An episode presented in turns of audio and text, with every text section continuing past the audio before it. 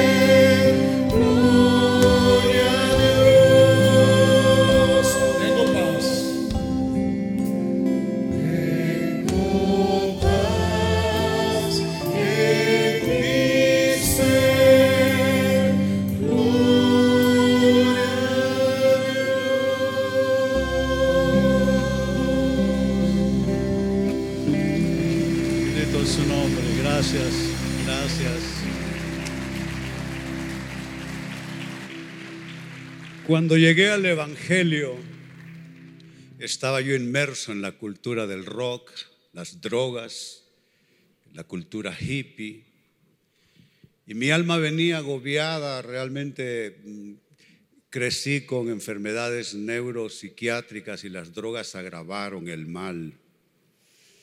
Estaba completamente agobiado, mi vida era un infierno, pero estos, este es uno de los cantos, de los himnos que yo escuché en aquel entonces. Les estoy hablando de año de 1972, el próximo año cumplo 50 años de caminar con mi Cristo. Y tan diferente eso a lo que yo cantaba, a la música a la que yo estaba acostumbrado, pero eso impactó mi vida, impactó mi alma y transformó mi vida. Y déjenme contarles la historia de ese himno. La canción Originalmente se llama It is well with my soul. En español es Estoy bien con mi Dios. Fue escrita por un exitoso abogado cristiano, Horatio Spafford. Su único hijo murió a los cuatro años de edad en 1871. Al año siguiente, en 1872, el gran incendio de Chicago eliminó su vasta propiedad hecha de una exitosa carrera legal. Un año después, en 1873, envió a su esposa y a cuatro hijas suyas a Europa en un viaje de verano en el barco SL Ville du Havre. Como tenía mucho trabajo que hacer, planeó seguirlos más tarde. El barco se hundió y perdió así a sus cuatro hijas, con la esposa siendo la única sobreviviente. Ella envió un famoso telegrama que simplemente decía, salvado solo. A su regreso a casa, su firma de abogados fue quemada y la compañía de seguros negó a pagarle y lo que dijeron fue, es un acto de Dios. No tenía dinero para pagar su casa, no tenía trabajo, perdió su casa. Entonces sentado y pensando lo que le estaba pasando, siendo una persona conocedora de Dios espiritual, escribió una canción. Lo que sea, mi Señor, me has enseñado a decir, está bien, está bien con mi alma. It is well It is well with my soul. Es un canto hermoso. Y vamos, no puedo comparar yo mis canciones con las de esos autores, pero sí me hace pensar en canciones que yo escribí en medio de las lágrimas, del dolor, como mi Padre proveedor, siempre serás, no me darás la piedra cuando pida pan, y otras canciones que Dios me dio en medio de la aflicción. ¿Qué quiero decirles con esto en esta introducción? No le teman a la adversidad. La vida cristiana no es un paseo por Disney World. La vida cristiana tiene altibajos, tiene dificultades. Pero sabe, lo que pasa en nuestras vidas no define quiénes somos nosotros. Lo que pasa en nuestras vidas no define quiénes somos para Dios. Para Dios somos valiosos. Ahora, Básicamente quiero basar lo que quiero compartirles desprendiéndose de esta pregunta, ¿qué aprendemos con este himno cristiano? ¿Qué aprendemos con eso que queda como legado de la fe cristiana que viene de las lágrimas, del dolor, del rompimiento interior de una persona? Bueno, aprendemos al menos lo siguiente. Lo primero, Aprendemos a adoptar una actitud y oiga cómo lo voy a definir, una actitud de supervivencia en el Señor. No digo solo supervivencia, digo supervivencia en el Señor. Los que conocen mis testimonios saben de mis enfermedades que sufrí de niño, heredé de mamá una, un, un cierto tipo de epilepsia y también heredé algo que, ha estado presente en distintas personas de mi familia y es esquizofrenia. Y esa combinación de epilepsia y esquizofrenia desde la infancia me llevó a una situación realmente, eh, era, era una cosa espantosa mi vida siendo niño.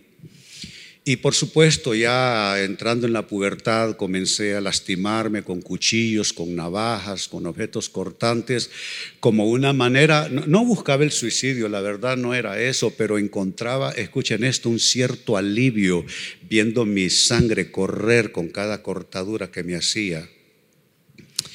Y bueno, trata de sobrevivir como pude, por eso hablo no solo de supervivencia, sino supervivencia en el Señor.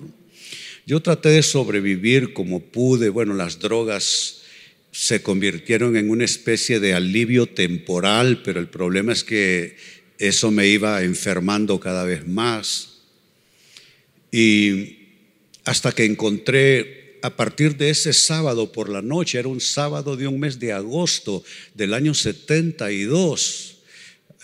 Aquí hay personas que no habían nacido siquiera.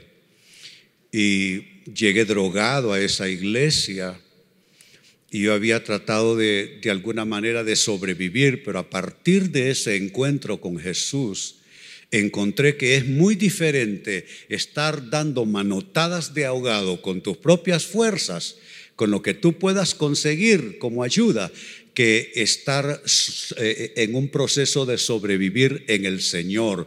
Eso fue lo que pasó y de eso les hablo. Adoptar una actitud de supervivencia en el Señor. Mire cómo lo dice Pablo en su carta a los filipenses, capítulo 4, versos 11 al 13, que leo para ustedes. Dice, no lo digo, y esa frase no lo digo es una frase, una frase eh, aclaratoria. Él quiere que entendamos sus lectores de qué está hablando. No lo digo porque tenga escasez, pues he aprendido, y esa es una frase importante, lo que uno aprende en Cristo. He aprendido a contentarme cualquiera que sea mi situación. Eso es importante. Hay quienes son cristianos eh, de, ¿qué les digo? Cristianos de epidermis, de, piel, según sienten en la piel, me refiero en la piel de su, de su persona interior, así están. Si las cosas están bien, entonces ellos están alegres, están contentos, están agradecidos. Pero, pero la, la vida cristiana no es una cosa para vivirlo en la piel. La vida cristiana es para algo que pasa dentro nuestro, no importa que esté pasando a nuestro alrededor. Y de eso se trata, de aprender en Cristo. Y mire Pablo cómo lo dice, a contentarme cualquiera que sea mi situación. Yo puedo hoy honrar la memoria de mi madre que murió unos días antes de iniciar la pandemia. Iba a cumplir en unos pocos días 100 años de edad.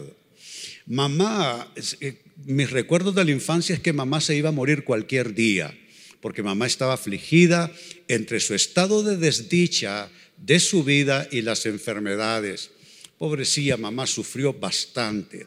Pero sabe, en, el proceso de la llegada de Dios a nuestras vidas, mamá descubrió también esto, que ella podía aprender a contentarse cualquiera fuera su situación. Y a partir de eso, mamá comenzó a servir al Señor. Es una de las evangelistas más tremendas que tuvo nuestra iglesia. Ella eh, siempre estaba visitando hospitales, gente enferma. Mucha gente se convirtió al Evangelio con ella, una tremenda evangelista. Pero ella aprendió esto, aprendió a contentarse cualquiera que fuera su situación. Pues bien, dice Pablo, verso 12, sé vivir humildemente y sé tener abundancia. En todo y por todo estoy enseñado, así para estar saciado como para tener hambre. Eso es la vida cristiana que hay cosas que se resuelven, hay cosas que no se resuelven. Y entonces, ¿qué va a pasar contigo? Cuando algo no se resuelve, cuando algo no resulta ser lo que tú estás buscando, lo que tú estás queriendo, ¿qué vas a hacer? ¿Vas a darle la espalda a Cristo? ¿No volverás a la iglesia? ¿Tirarás tu Biblia con frustración? No. Nosotros debemos estar hechos para cualquier situación, para circunstancias de todo tipo. A veces hay adversidad, pero saben, no es lo mismo adversidad allá afuera sin Cristo que adversidad tomado de la mano del Señor. Yo sé que ustedes saben de qué estoy hablando. Claro que sí. Y esos aplausos lo que indican es que entendemos esto y hemos pasado por esto nosotros también. Sé vivir humildemente, sé tener abundancia en todo y por todo estoy enseñado, así para estar saciado como para tener hambre, así para tener abundancia como para padecer necesidad. Y mire, ese verso 13, cuánta gente lo repite, pero lo repite sin poder y sin unción. ¿Sabe por qué? Para que ese verso 13 tenga poder, todo lo puedo en Cristo que me fortalece habrá que pasar por el 12 y habrá que pasar por el 11. Si usted no está dispuesto a aprender a contentarse en cualquier situación, si usted no está dispuesto a aprender a vivir en un sentido o en el otro, en un, en un extremo ahí arriba, bien bendecido o con muchos problemas abajo, si usted no logra transitar exitosamente, poderosamente por los versos 11 y 12, el verso 13 para usted está vedado. E, eso no, no lo va a vivir. No importa cómo lo repita. Y déjeme decirle algo, déjeme aclararle algo. La frase y la afirmación, todo lo puedo en Cristo que me fortalece, eso no es, eh, ¿cómo pudiéramos decirlo? Eso no es autoconvencimiento. Eso no es una frase para autopersuasión. Hay gente que cree que entre más lo repite, más fácil que suceda. Pero la Biblia no es autopersuasión. La Biblia no es un proceso psicológico que usted comienza a repetir versículos bíblicos hasta que le entran. No, eso no es así. Y ese verso 13 no es para autoconvencimiento, eso no es para, para uno persuadirse a sí mismo. Esto es una maravillosa verdad todo lo puedo en Cristo que me fortalece, que cuando eso a usted le invade, mire qué palabra uso, cuando eso a usted le invade, cuando eso a usted se le mete por dentro, usted está completamente firme y usted va a poder pasar por ese verso 11 y ese verso 12 porque usted todo lo puede en Cristo que le fortalece. Y esa es la verdad de Dios para usted. La buena noticia de este pasaje es que usted puede con Cristo, no importa de qué le hablen, no importa cómo se llama el problema. Usted dígame qué problema tiene. Y yo le digo que usted todo lo puede en Cristo, que le fortalece. Claro que sí, claro que sí. Esa es una de las frases llave de la escritura. Todo lo puedo en Cristo que me fortalece. Pues es lo primero que nos enseña ese himno cristiano a adoptar una actitud de supervivencia en el Señor. Diga conmigo, supervivencia en el Señor. De nuevo, en el Señor. Algo más que aprendemos con ese himno cristiano es adoptar el sentir de alabar a Dios no importa lo que pase. Alabar a Dios no importa lo que pase. Ese canto que les mencioné, que posiblemente es el más conocido de los cantos de mi autoría, al menos aquí en la iglesia, recuerdo encerrado en la bodega de la iglesia llorando con mi guitarra, que era mi compañera inseparable en aquellos años, con muchas cosas que resolver, no solo en mi propia vida, en mi casa, en la iglesia, porque yo tomé una iglesia que absolutamente tenía cero recursos. Y yo era todavía falto de toda la experiencia, ya tenía unos añitos en el, eh, sirviendo al Señor, pero y recuerdo haber leído esa escritura. ¿Qué padre si su hijo le pide un pan le dará una piedra?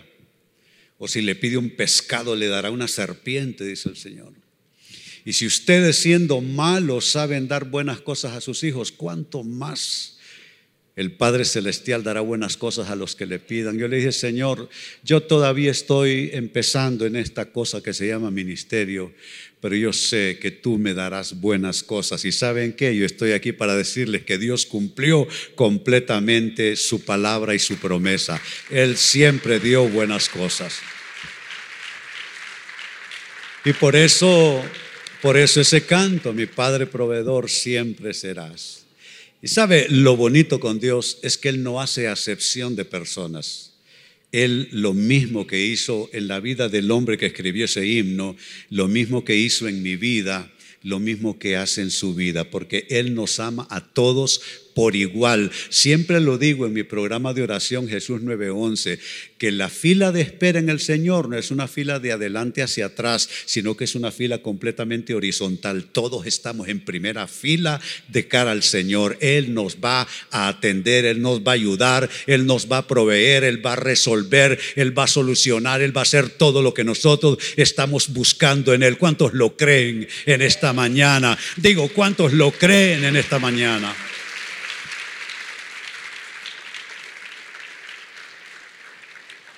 Lo dice el libro de Salmos, Salmo capítulo 34, verso 1, también uno de mis textos favoritos a lo largo de mi vida. Bendeciré a Jehová en todo tiempo. Me gusta ese concepto, esa idea, esa visión de la vida. Bendeciré a Jehová en todo tiempo. Su alabanza estará, me gusta, de continuo. No podemos ser esa clase de cristianos que hoy están de un modo, mañana de otro.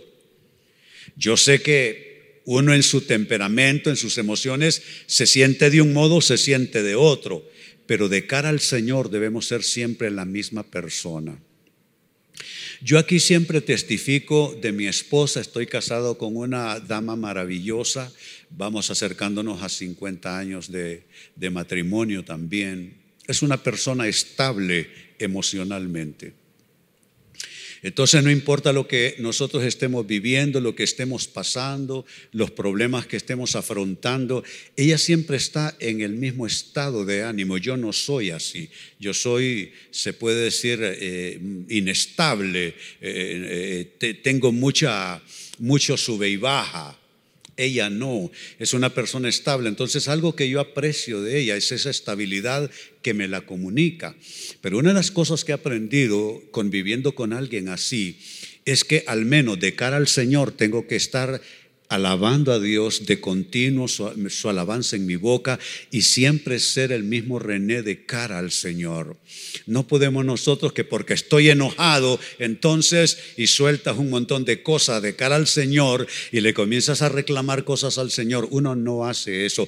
Tú cuando todavía no tienes una respuesta, cuando no tienes todavía una solución, cuando el problema no ha sido resuelto, tú alabas al Señor porque tú alabas al Señor en todo tiempo, en todo momento, en toda circunstancia. ¿Cuántos dicen amén a esto?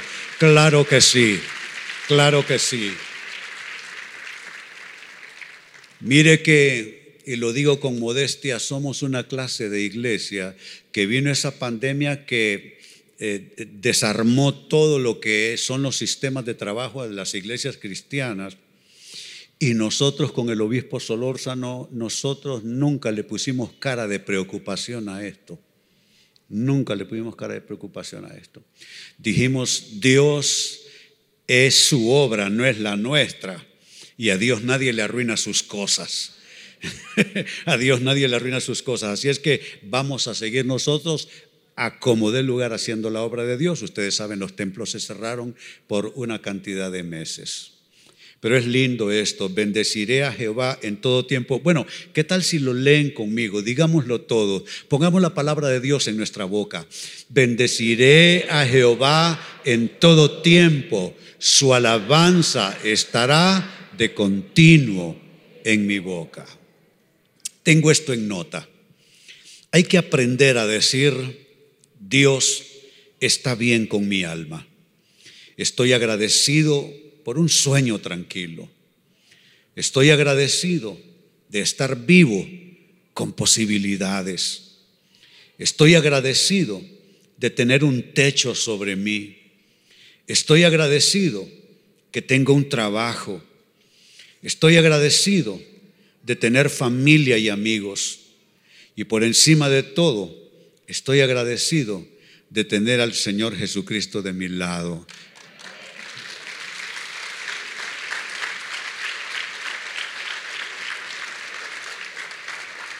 ¿Y qué tal si lo decimos? ¿Qué tal si lo leemos y lo declaramos con fe, con fuerza en nuestras almas? Digamos todos, Dios está bien con mi alma.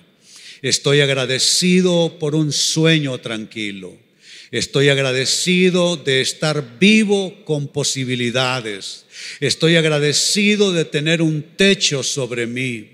Estoy agradecido que tengo un trabajo. Estoy agradecido de tener familia y amigos y por encima de todo estoy agradecido de tener al Señor Jesucristo de mi lado. Dale gloria, dale alabanza.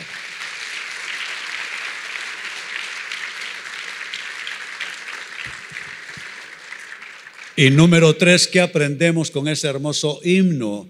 Que no debemos comparar nuestra situación con la de otros. Eso solo lastima el alma y no honra al Señor. No debes comparar tu situación con la de otros, ni dejar que te afecte el que otros sean prosperados. Siempre es una tentación ver lo que otros son, lo que otros tienen, lo que otros han logrado, lo que otros han alcanzado y eso aguijonea nuestras almas, eso nos lastima por dentro. Yo creo que si uno va a comparar su vida, la va a comparar contra el propósito de Dios. Es decir, está René en el propósito de Dios para lo que Dios lo puso, pero no, está René donde está aquel otro. No, eso no está bien. ¿Tiene René lo que tiene aquel otro? Eso no está bien. ¿Hace René lo que hace el otro? No, no podemos, no debemos hacer eso. No debemos permitirnos que nos afecte la prosperidad de otros alrededor. Lo dice el libro de Salmos y será nuestra última escritura esta mañana. Salmos capítulo 37 y verso 7. Dice, guarda silencio ante el Señor. Saben, a veces hablamos más de la cuenta delante del Señor. A veces creemos que orar bien y tener poder en, en la oración es bla, bla, bla, bla, bla, bla, bla, en el nombre de Jesús. Pero saben, a veces lo que vamos a decir eh, no tiene ningún sentido, propósito, no construye nada, no nos acerca a Dios. Y a veces lo que hay que hacer es lo que está diciendo el autor bíblico, guarda silencio ante el Señor. Cuando tú no tengas una respuesta, no la inventes.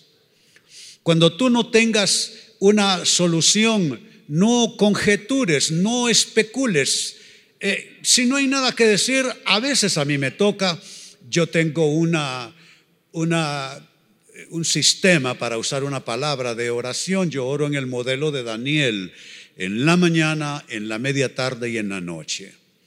Y hay veces que no tengo nada que decir, pero no tener nada que decir no significa eh, irme de ese momento de oración. Yo ahí me quedo, yo ahí me quedo a veces lo que se requiere solamente es guardar silencio con reverencia delante del Señor, en vez de estar sacando discursos que solo nos, alejan de Dios o profundizan nuestra aflicción.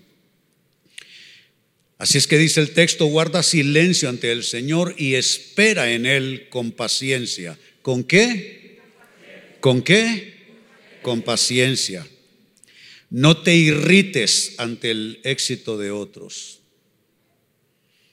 de los que maquinan planes malvados. En nuestro entorno así sucede. Hay gente que, que tiene de todo, pero lo lograron a saber cómo. No me interesa, no me importa, pero algo me dice que saber cómo lo hicieron.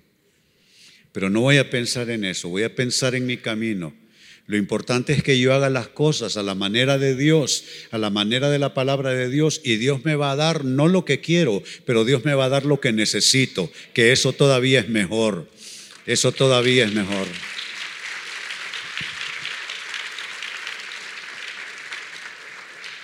Ya ustedes conocen la oración que aprendí a hacer en medio de las dificultades de la vida. Esa oración dice, Dios te doy gracias porque no me darás todo lo que quiero, pero me darás todo lo que necesito. Y con eso basta. Él te dará lo que necesitas. Quizás no todo lo que tienes en tu lista, pero sí lo que necesitas. ¿Cuántos confían en el Señor? Claro que sí. Bendito sea su nombre. Exaltado para siempre.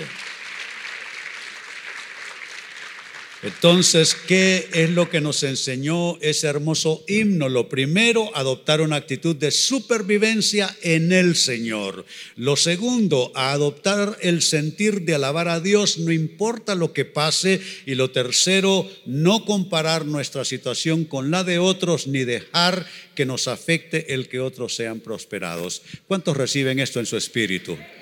Muy bien, les invito a ponerse en pie, de nuevo mi asistencia aquí en el altar y esta vez vamos a probar con el himno todos, a ver si lo aprendemos un poquito para luego hacer una corta oración de cierre. Bendito Dios, aleluya, aleluya. Alza tus manos delante del Señor. Te amamos, Señor, te amamos, Jesús. Eres el aire que respiramos. Eres como el agua, eres el alimento para nosotros. Eres el pan vivo que descendió del cielo para saciar nuestras almas. Eres esa clase de agua viva que la tomamos y sacia nuestra sed. Gracias Jesús.